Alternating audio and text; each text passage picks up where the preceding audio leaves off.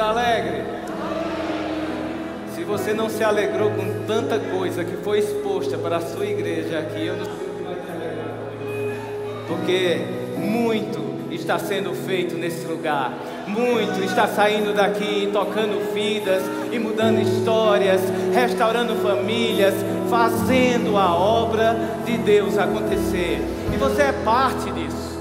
Você é parte disso. Você é parte disso. Não é porque você está aí sentado, não está aqui pregando, que você pode se colocar de fora. Você é corpo, você é importante, você é necessário. se você está aqui nessa noite, eu queria te convidar para uma oração. Eu quero começar com uma oração inusitada. Essa música inspirou a você fazer uma oração de consagração a Deus. Você pode fazer mais, você pode andar uma milha extra, tem algo mais que você pode fazer. E o Espírito Santo está aqui para selar o desejo desse seu coração com a linha que Deus tem para a sua vida. Levanta a sua mão. Senhor Deus e Pai, nós te agradecemos por tudo aquilo que tu tens feito nessa igreja e nesse lugar. Nosso coração é muito grato a Ti, Pai, porque Tu tens se movido no meio de nós, Tu tens tocado a nossa vida, Tu tens tocado a vida dos nossos, da nossa família, na nossa casa, no nosso lar. Pai, nós sentimos o Teu mover, a Tua presença, e isso é tão bom, meu Deus. Nós queremos dizer nessa noite que somos completamente Teus, Senhor, sem reservas, Pai sem plano B. O nosso plano é Jesus, o nosso plano é o Senhor, o nosso plano é a vida que tu tens para nós. E nessa noite queremos consagrar a nossa vida a Ti, em adoração ao Teu santo nome, porque Tu és o nosso Rei, Tu és o nosso Deus, Tu és a nossa fortaleza, Tu és o nosso Senhor, mas também Tu és o nosso Paizinho querido em quem podemos encontrar um colo, segurança e abrigo.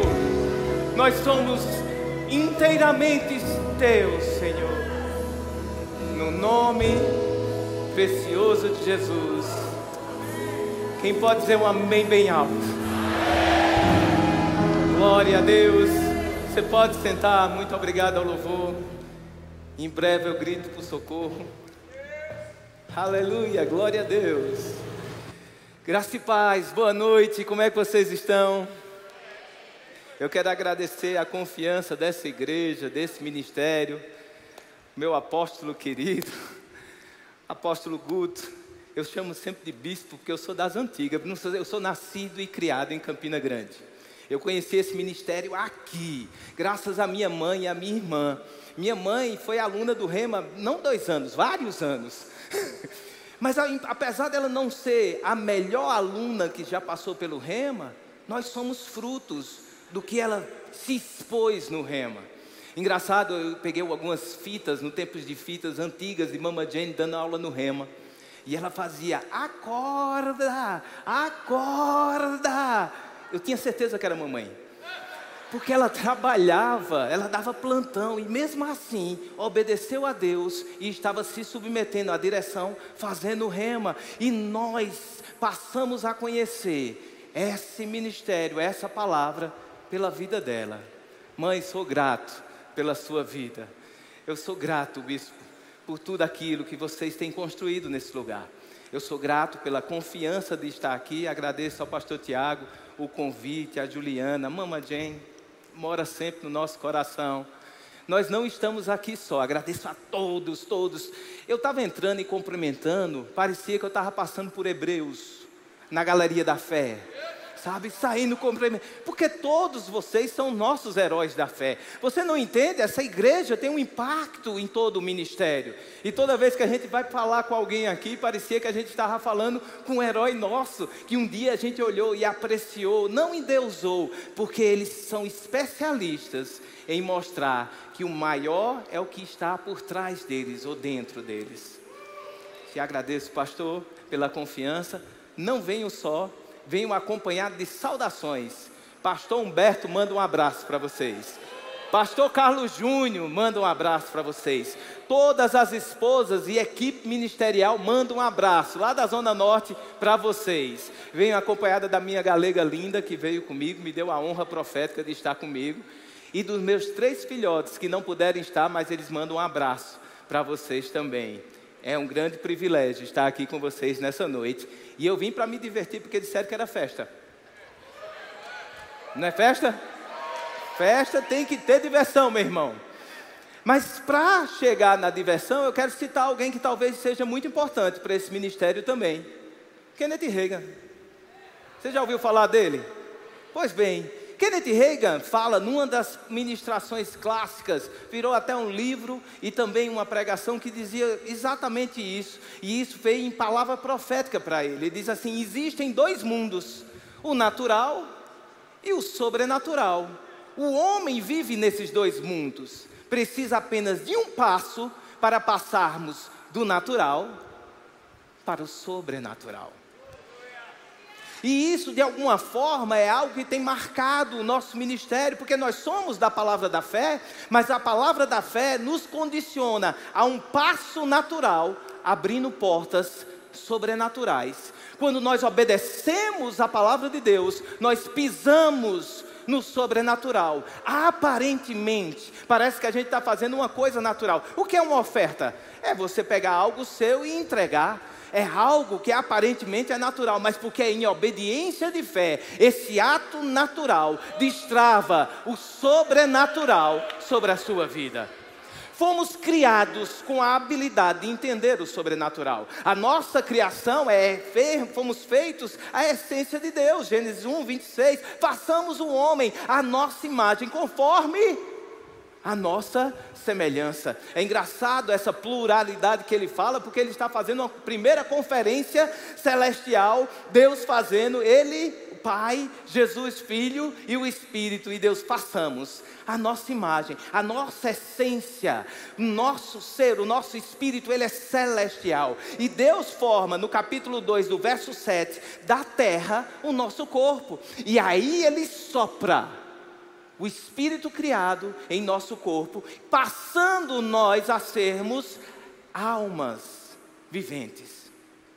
É interessante esse alma, porque nós entendemos e estudamos várias vezes que nós somos três, na realidade um, mas somos três, porque somos um espírito, habitamos em um corpo e possuímos alma, emoções. Dessa junção celestial do nosso espírito com o corpo, foi criado por Deus a nossa habilidade de interagir, tanto aqui na terra quanto nos céus. A nossa alma e as nossas emoções, elas nasceram da união do celestial com o terreno. E agora eu posso passear tanto no celestial como no terreno. Muitos são os exemplos que eu posso dar, mas quantos aqui, homens e mulheres, porque lavar prato hoje em dia é uma obra em conjunto. Porque, meu irmão, numa casa que tem cinco, prato não se acaba. E se uma pessoa só for responsável por resolver, não vai resolver nunca. Então sempre a gente faz isso em conjunto é lavando os pratos. Mas assim, às vezes alguém acaba um pouco mais cedo, sempre fica o retardatário solitário, né? E o retardatário solitário não tem o que fazer, vai orar em línguas, né? Vai orar em línguas. É um bom momento de você orar em línguas. Porque se não for orar em línguas, qual é a outra opção? Lavando prato. Só, só, sobra murmuração, então ore em línguas, porque você lá, meu Deus do céu, não sai. Então ore em línguas, porque você não vai ter a outra opção para você. Então orando em línguas, lavando os pratos, de repente passa um dos meninos com a faca perseguindo o outro. Você está num momento tão celestial, tão divino, parece que o, de, o céu desceu no meio daquela pia, e de repente você, menino, não mata a tua irmã eu não estou muito preocupado com os ferimentos, eu estou mais preocupado do que a mãe vai pensar se ela descobrir que eu deixei, não é verdade? Então, dentro desse contexto, você está nos céus e de repente você está no terreno, por quê? Porque você foi criado com a habilidade de estar se movendo nesses dois reinos. Deus te criou como representante para liberar céus na terra.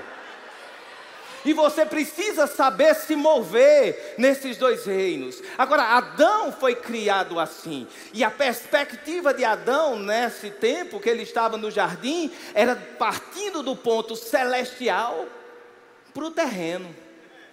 Adão começou a liberar os céus na terra. E ele começa a liberar os céus na terra dando função para os animais. Ele chama cada bicho daquele e começa a botar o um nome. Não sei se você sabe, em hebraico o nome é função. Nuvem não chama nuvem, diz aquilo que cobre.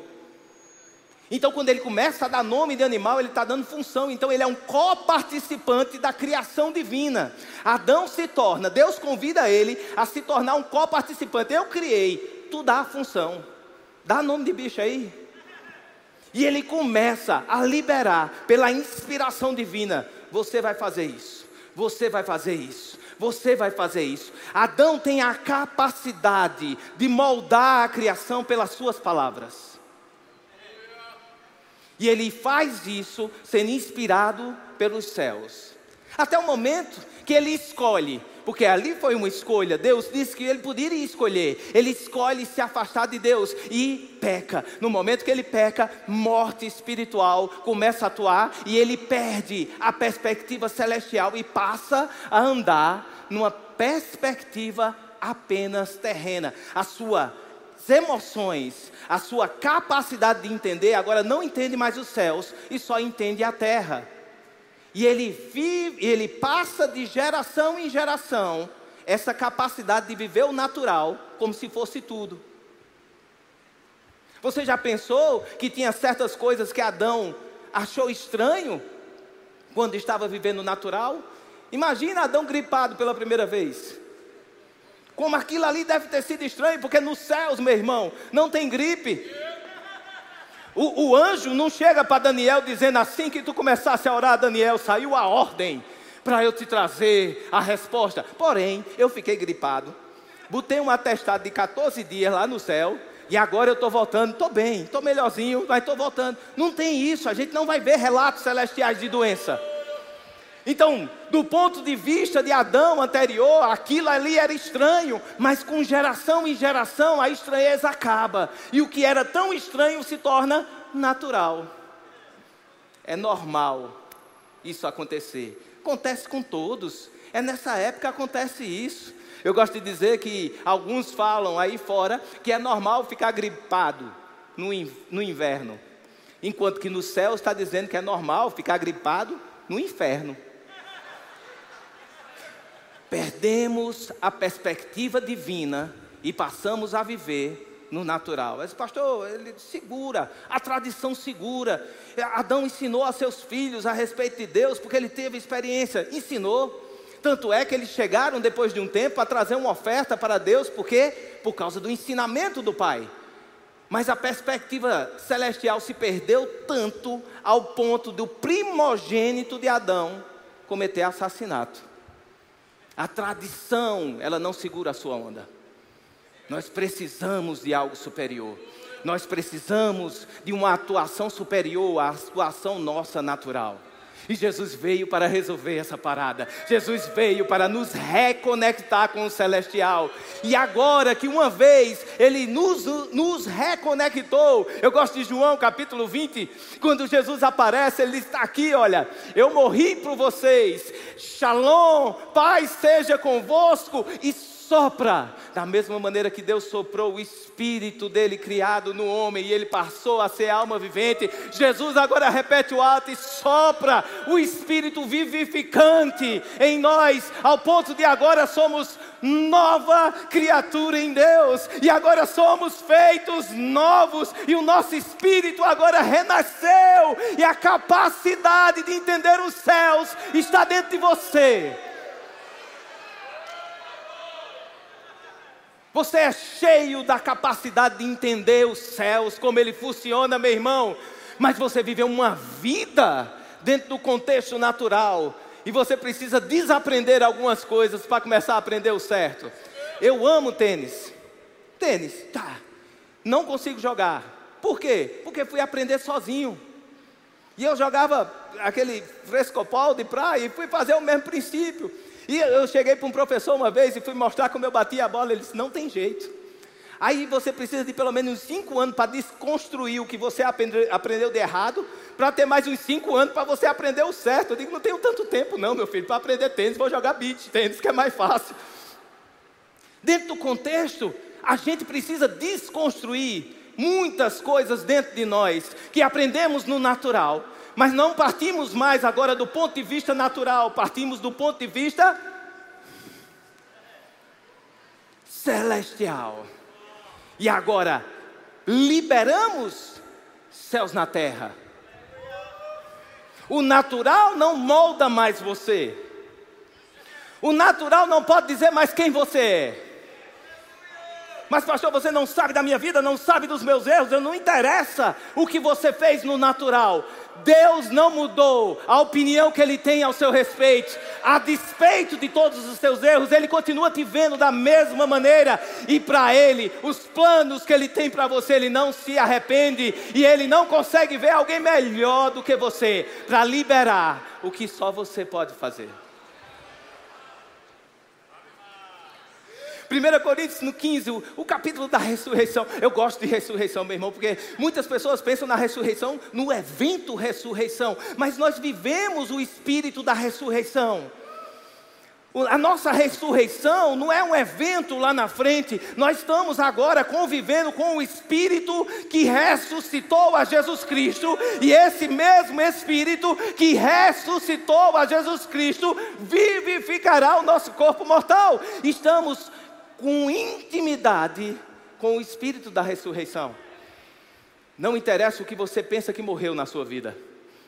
Não interessa o que o mundo já comprovou e mostrou A mais B para você, que está morto, não vai para frente. Você tem o Espírito da ressurreição dentro de você. 1 Coríntios capítulo 15, o capítulo da ressurreição, fala para a gente muito mais do que a gente pensa. Mas eu queria ver o verso 48 e o 49, que diz assim: como foi o primeiro homem, o terreno, tais são também os demais homens terrenos. E como é o homem celestial, tais também os celestiais. E assim como trouxemos a imagem do que é terreno, devemos trazer também a imagem do que é celestial.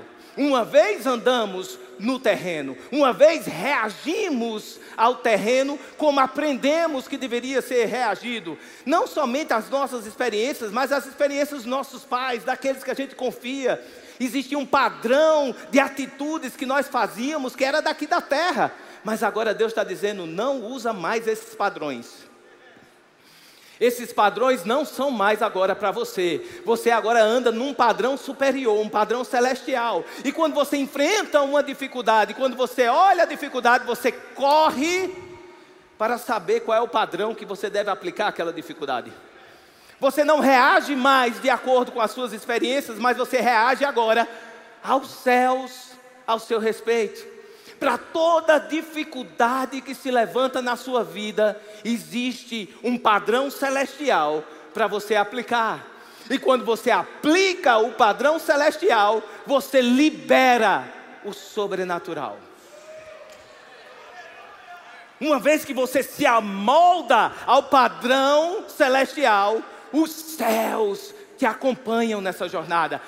Deixa eu dizer um negócio: você não está só miríades de anjos estão lá torcendo por você, fazendo festa por você. Por quê? Porque você resolveu seguir um padrão celestial e não mais terreno. 1 Coríntios capítulo 2, no verso 5, Paulo quando chega para os Coríntios, ele diz, olha, eu não vim para vocês com palavras de sabedoria humanas, para que a sua fé não se aboiasse na sabedoria humana, e sim, uau, que ano a gente vai viver o próximo ano no Rema? A busca do poder, meu irmão, poder, agora é engraçado, porque a gente é remiano, a gente é verbo da vida, a gente é o ministério da palavra, e numa visão muito rápida, você pode pensar, mas aí existe uma certa contradição, porque a minha fé se apoia na palavra. Como Paulo está fazendo algo, dizendo que vai se apoiar no poder.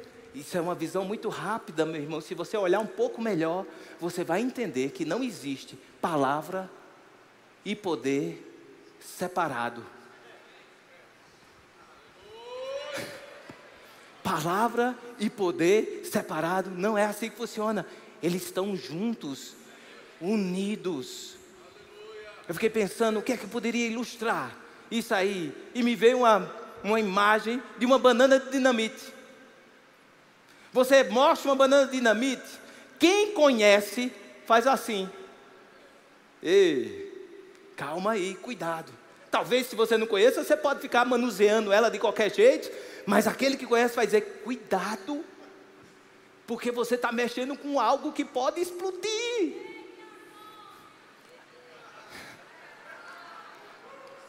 A palavra às vezes vai ser entregue para você na forma da banana. E cabe a você acender o pavio e fazer com que ela funcione naquilo que você precisa.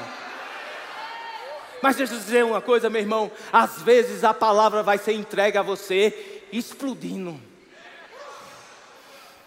Que melhor demonstração! Eu posso passar uma noite aqui te explicando os princípios da dinamite e como é que ela explode. E você fica, ah, interessante. Mas eu posso também acender ela e dizer, ó, é assim, ó. A palavra às vezes vai ser entregue a você para você acender. Às vezes vai chegar o pacote completo, explodindo na sua vida. Agora, de um modo ou de outro, ela deixou de ser dinamite. Então, algumas vezes você vai receber um comando celestial para fazer algo natural, e às vezes você só vai dançar, porque a coisa vai acontecer. Mas os dois são sobrenaturais.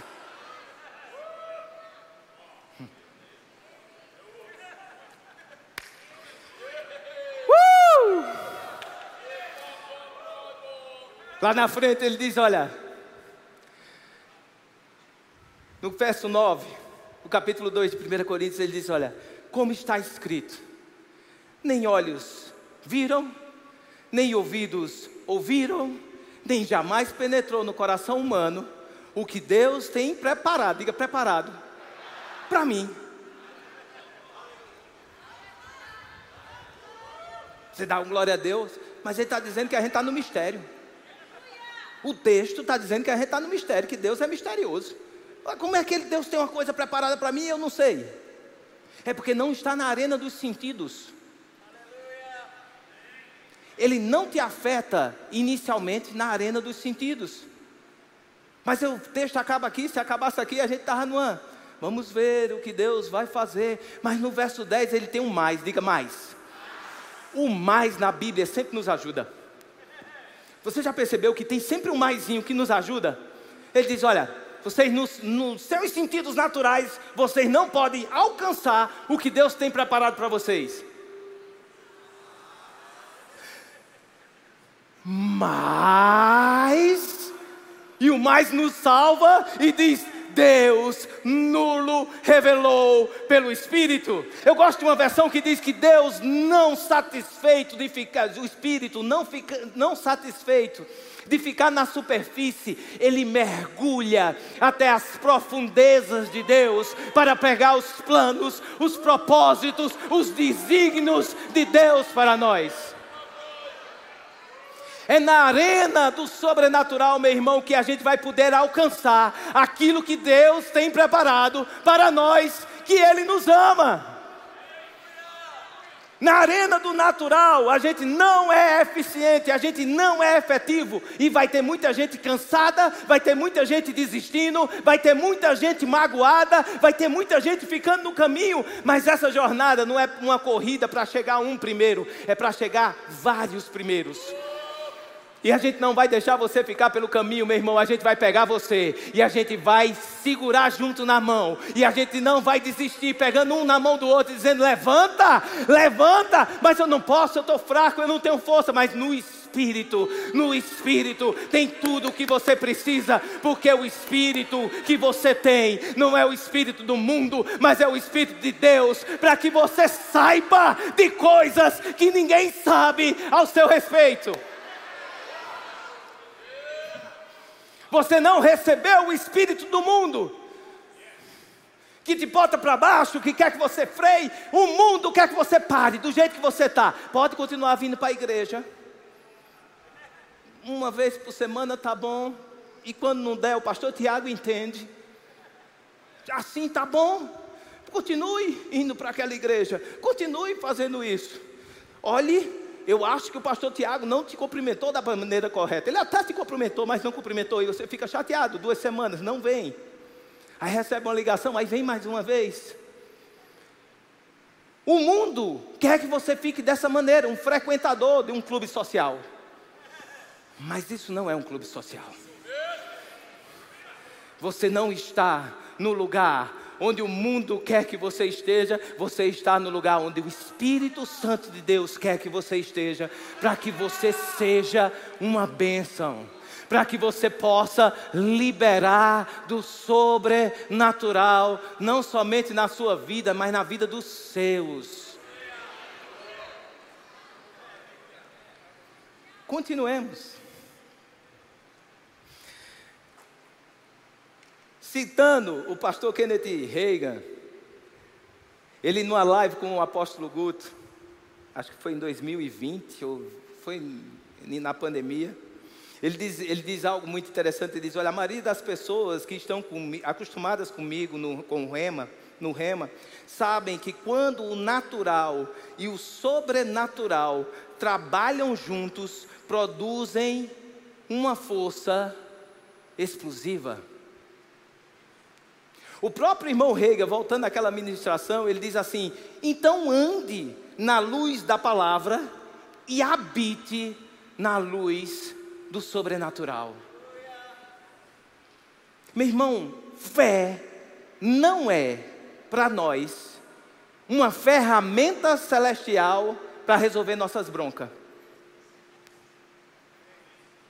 Ah, não deu certo nada, eu tentei, eu fiz de tudo. E agora, o que é que tu vai fazer? Agora tem que crer, né? Como assim, meu irmão?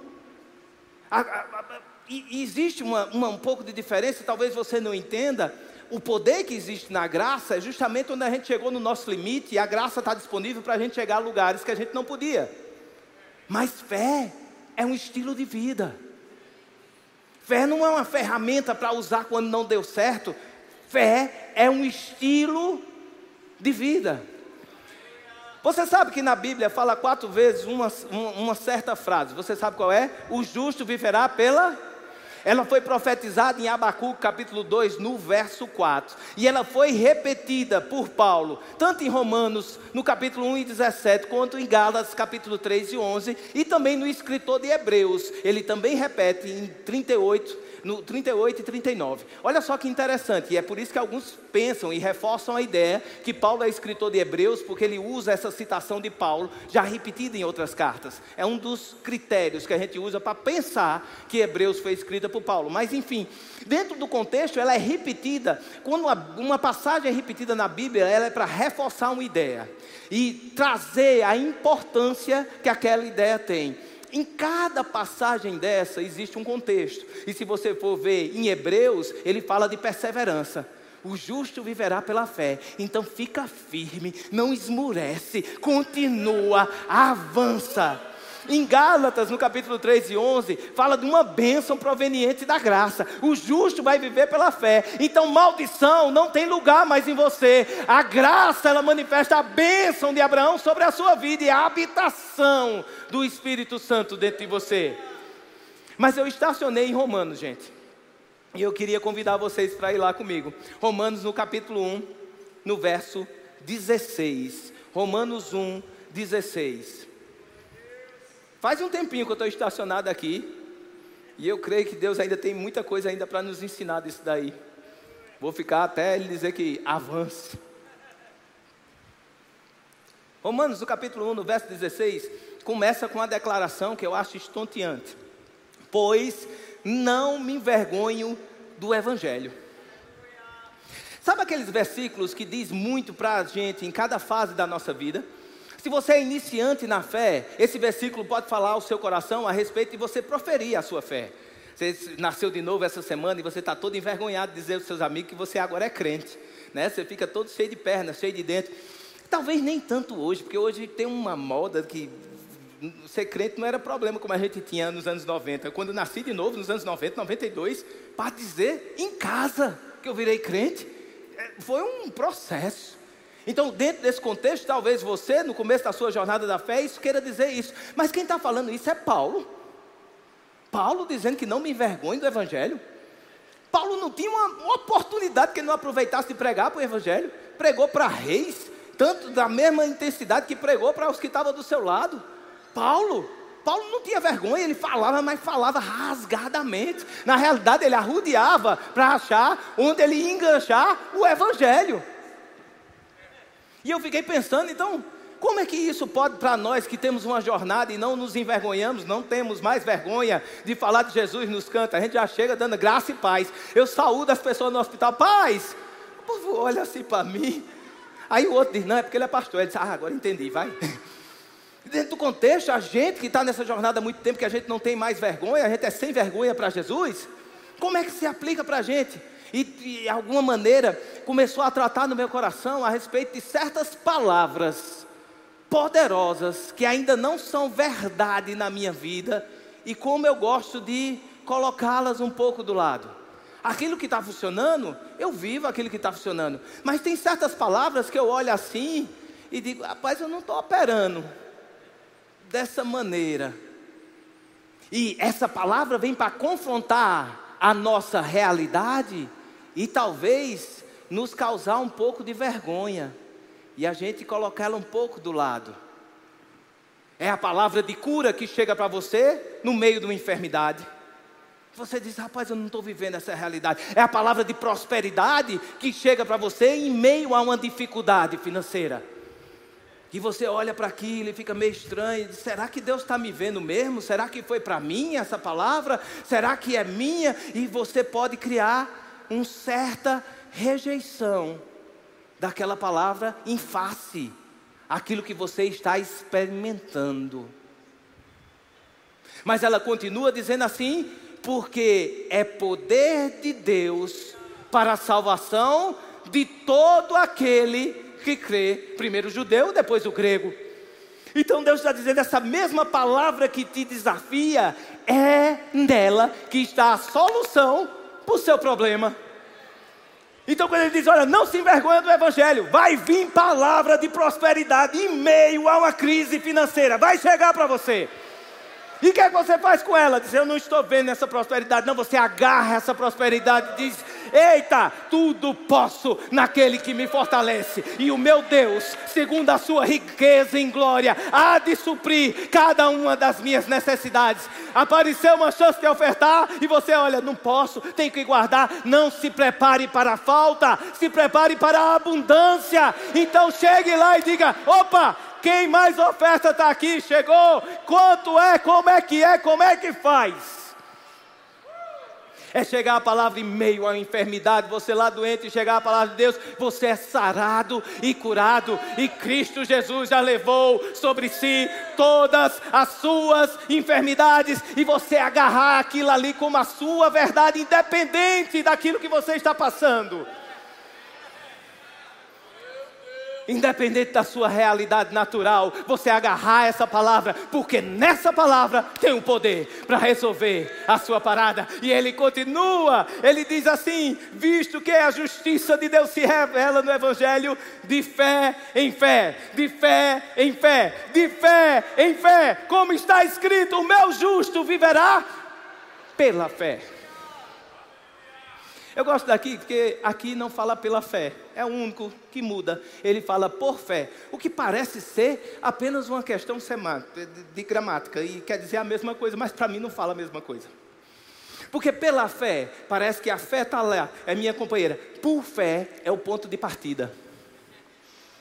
Tem muita coisa que a gente construiu na nossa vida que não teve o ponto de partida da fé. Volta, coloca o marco Pô, o marco zero é esse aqui, o que? Uma palavra. Firmou seu marco zero e agora sai desse marco zero e começa a jornada. Porque se não foi por fé, a sua jornada ainda não começou. A sua jornada, ela só começa quando o marco foi estabelecido. Quando eu era criança pequena, lá em Campina Grande. Essa história de viver pela fé era um desafio para mim. Porque você vê que você crê, crê, crê, crê, crê. Aí a coisa se manifesta. Aí qual é a próxima proposta? Crê de novo. Não é verdade? Você crê, crê, crê, crê. Ah, manifestou. Aleluia. Eita, glória. Menino, menino. Se manifestando com as coisas realizadas. Mas Deus está tranquilo com isso. Se preocupa não, Deus está tranquilo. Ele entende as nossas fases. Aí qual é a próxima proposta agora, Deus? Crê de novo. Tem outro desafio. E teve um dia que eu fiquei abusado. Hum. Abusei. Abusei. Por quê? Abusei. Por quê? Porque esse negócio tem que ficar crendo, crendo, crendo, não acaba. É um ciclo infinito de crença. Mas nesse texto diz que algo é revelado de fé em fé. O convite da fé em Deus não é um punitivo para ver se você está crendo ou não, se você merece ou não merece. Não, meu irmão, porque por merecimento ninguém está nessa jornada. Quantos aqui apresentaram seu currículo antes de virar crente? Senhor, aqui está meu currículo. Vê se aqui seu, se você me contrata como crente. Não, fomos chamados com um currículo que não valia nada. Deus sabia o que ele estava comprando, ele não foi pego de surpresa quando viu você. Eita, ele entregou a vida a Jesus. Eu vou fazer o que agora, rapaz? Pensei que ele não ia. Algo é revelado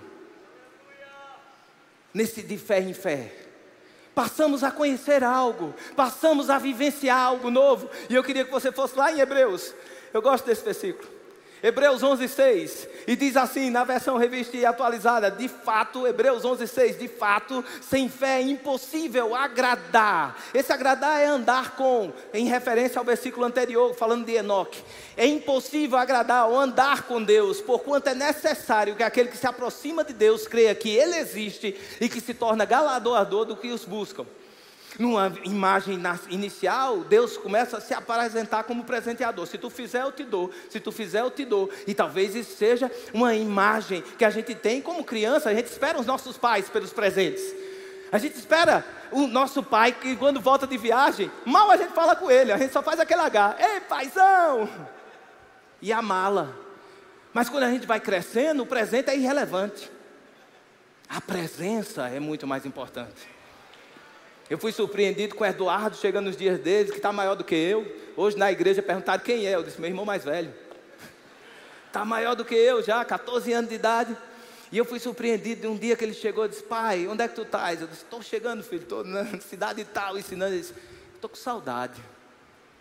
Queria conversar. eu disse, papai está aqui para você. E quando chegar, vou dar um abraço e um, e um beijo bem daqueles que faz zoada. Estou esperando. A gente quer mais a presença. E esse texto, eu cascavuiando nele e, e dando olhada e mexendo para cá, vendo na definição de Strong e outras definições, eu criei uma versão.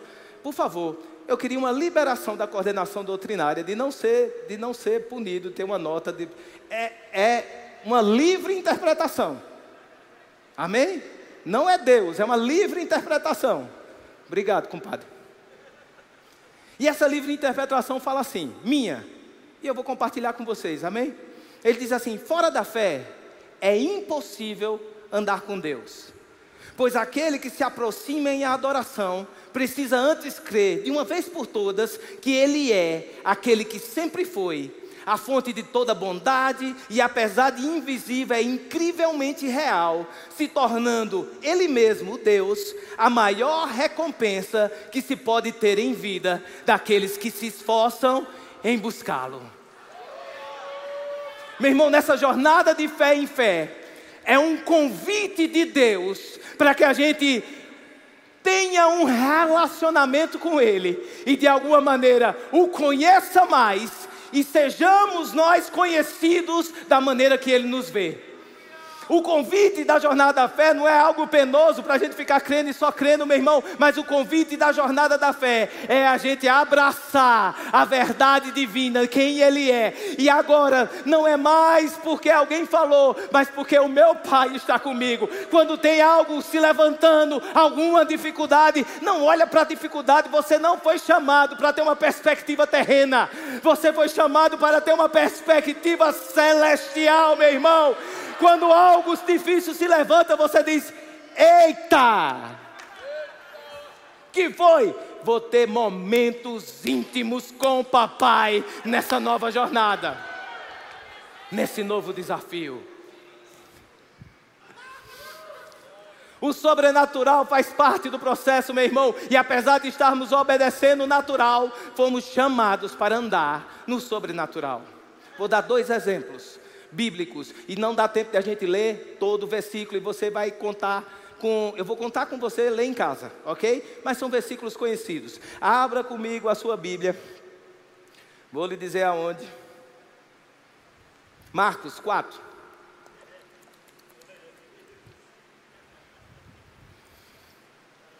Perdão, tem um copo bonito aqui para beber. E eu estou bebendo acanalhadamente na, na garrafa. Minha esposa vai devidamente me corrigir. Fico feliz com isso, ok? Você está lá em Marcos 4, verso 35. Diz assim, no verso 35: Naquele dia, já, já tarde, disse-lhe Jesus: Diga comigo o que Jesus falou. Eu preciso que você diga alto. Vamos lá, um, dois, três. Quais são as palavras de Jesus? O que foi que ele já liberou? Tem palavra? Tem. O que é que os meninos tinham que fazer? Passar. Está lá eles navegando, se levanta um, um, um, tufão, se levanta vento, as ondas são fortes, a água começa a andar, todos, pelo menos dois ali, era versado em mar, pelo menos dois. Sabia que naturalmente não tinha como escapar aquilo ali, e eles foram vencidos pelo natural. E ele diz assim: cadê Jesus nesse momento? E Jesus estava fazendo o quê? Dormindo no porão. A Bíblia, nessa passagem, diz que estava com um travesseiro. Um travesseiro. Ele diz: o travesseiro. Está lá, Jesus dormindo. E eles acordam Jesus e dizem: Olha, mestre, não te importa que nós pereçamos? Não te importa que nós pereçamos? E Jesus se levanta, acalma o vento, acalma a tempestade e diz: Onde está a fé de vocês? Qual é a história disso aqui? Era para eles terem acalmado o vento? Não. Eles não tinham palavra para acalmar o vento. Não tinha. Eles tinham palavra de passemos para o outro lado.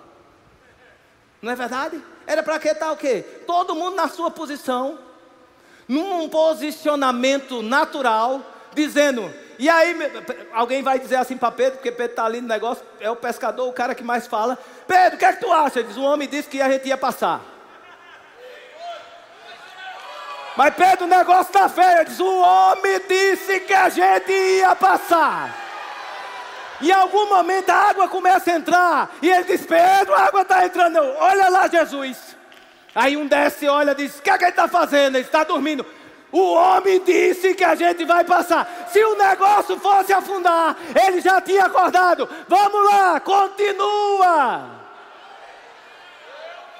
Mas apesar de ser um posicionamento natural, o sobrenatural ia começar a envolver aquele barco e sobe e desce e outros especialistas dizendo, especialistas em náutica, não tem condição de ir, não pode acontecer, não vai dar certo, impossível isso de acontecer. Nessa situação, com essa conjuntura, não dá para acontecer. E eles lá, o que o homem falou? Passemos para o outro lado.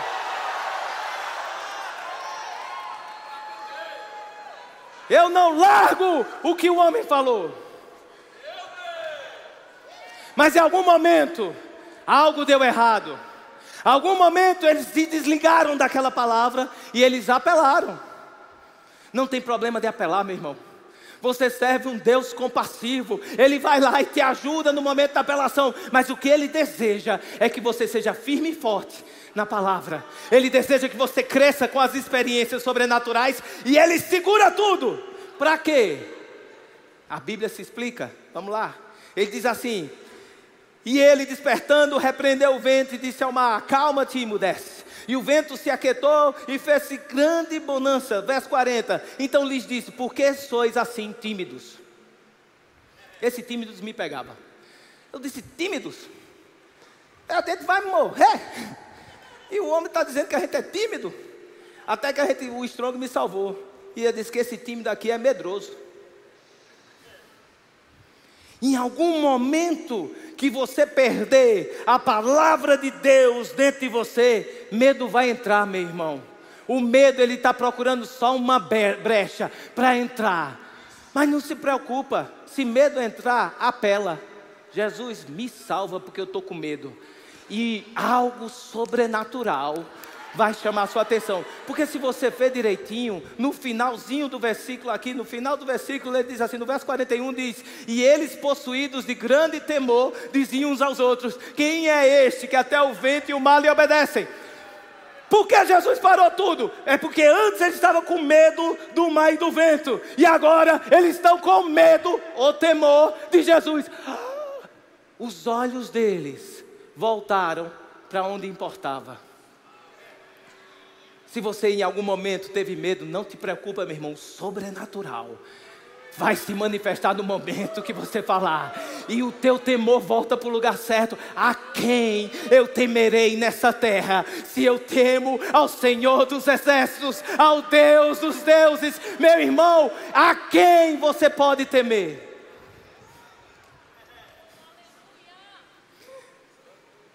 Vamos finalizar? Mateus 14, dez versículos na frente. Já aconteceu. São, agora são meninos treinados. Ok? Vamos, vamos contextualizar. O texto inteiro está do 22 ao 33. Não vai dar tempo da gente ler. Mas eu quero contextualizá-lo, ok? Jesus vai lá, despede a multidão, diz para o menino: Vão lá, adiante, passem. Vamos lá para o outro lado. A gente se encontra já. Despediu a multidão, tirou um tempo, foi tirar um tempo de oração preciosos tempos de oração. Maravilhosos tempos de oração. Posso fazer um parêntese? A transfiguração, para mim, não é um evento isolado. A transfiguração, ele chamou os meninos e disse: Vem ver o que é que acontece nos meus momentos de oração. Para mim, é isso. Porque a gente não sabe o que é que acontecia nas orações de Jesus. Com certeza a oração de Jesus passar a noite toda não era oração xoxa de Senhor, faz a tua obra. Muito menos oração nervosa.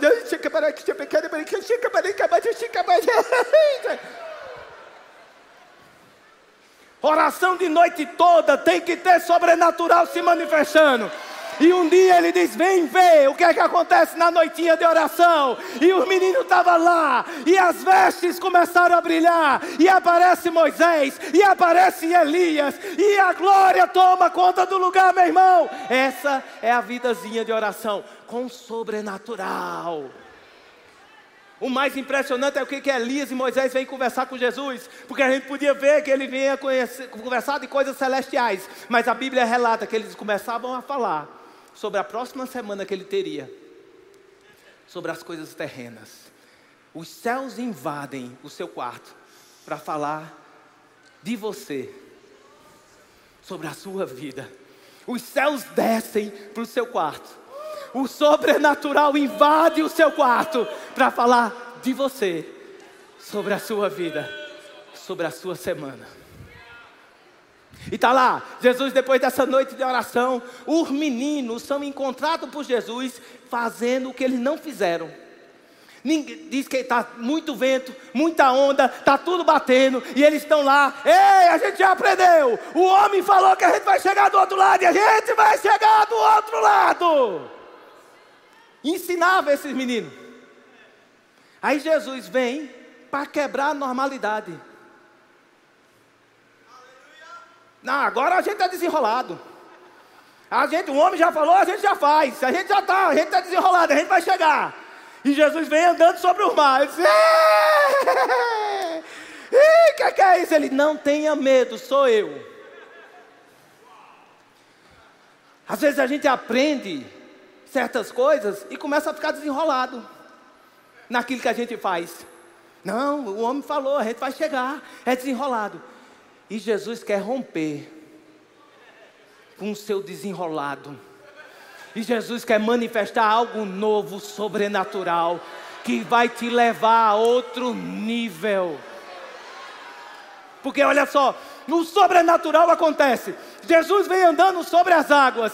Pedro olha aquilo e diz: Se és tu, manda eu ir ter contigo. Isso não é fala de dúvida, meu irmão. Se fosse fala de dúvida, Jesus tinha dado aquela correção segura. Ele disse: Tu vai afundar, tu está duvidando até que sou eu. Não é, não é fala de dúvida.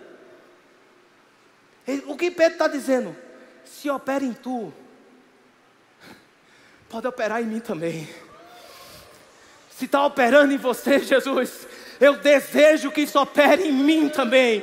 Se está funcionando para você, Jesus, vai funcionar para mim também. Manda eu ir ter contigo. A gente está lá todo acostumado já, estamos desenrolados em ministério, estamos desenrolados a fazer essas coisas, mas Jesus quer quebrar esse nosso desenrolado e nos levar a atuar em um nível muito maior do que a gente pensava e podia imaginar, meu irmão. Estamos desenrolados, estamos, é muito bom. A gente está desenrolado, é, estamos muito organizados, estamos, mas tem algo maior para a gente agir, meu irmão. Existe algo, precisa ter uma sede em você, uma fome e uma sede do sobrenatural, de algo maior acontecer, de algo maior acontecer, que está além da nossa estrutura organizacional, que vai além da nossa capacidade. Somos treinados, sabemos fazer igreja, sabemos, graças a Deus por isso, mas precisa de algo mais. E Jesus está nos desafiando. E essa palavra vem para justamente confrontar a nós e dizer: saia da zona de conforto, mas eu não posso, eu não sou capaz.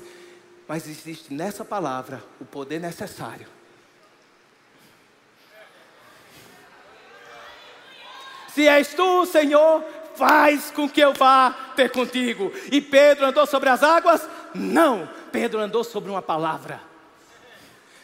Pedro pisou em cada vem daquele, e cada vem deu a sustentação que ele precisava para fazer o sobrenatural ser verdade na sua vida. Não era Pedro, era Jesus, era o que ele tinha falado, eram suas palavras.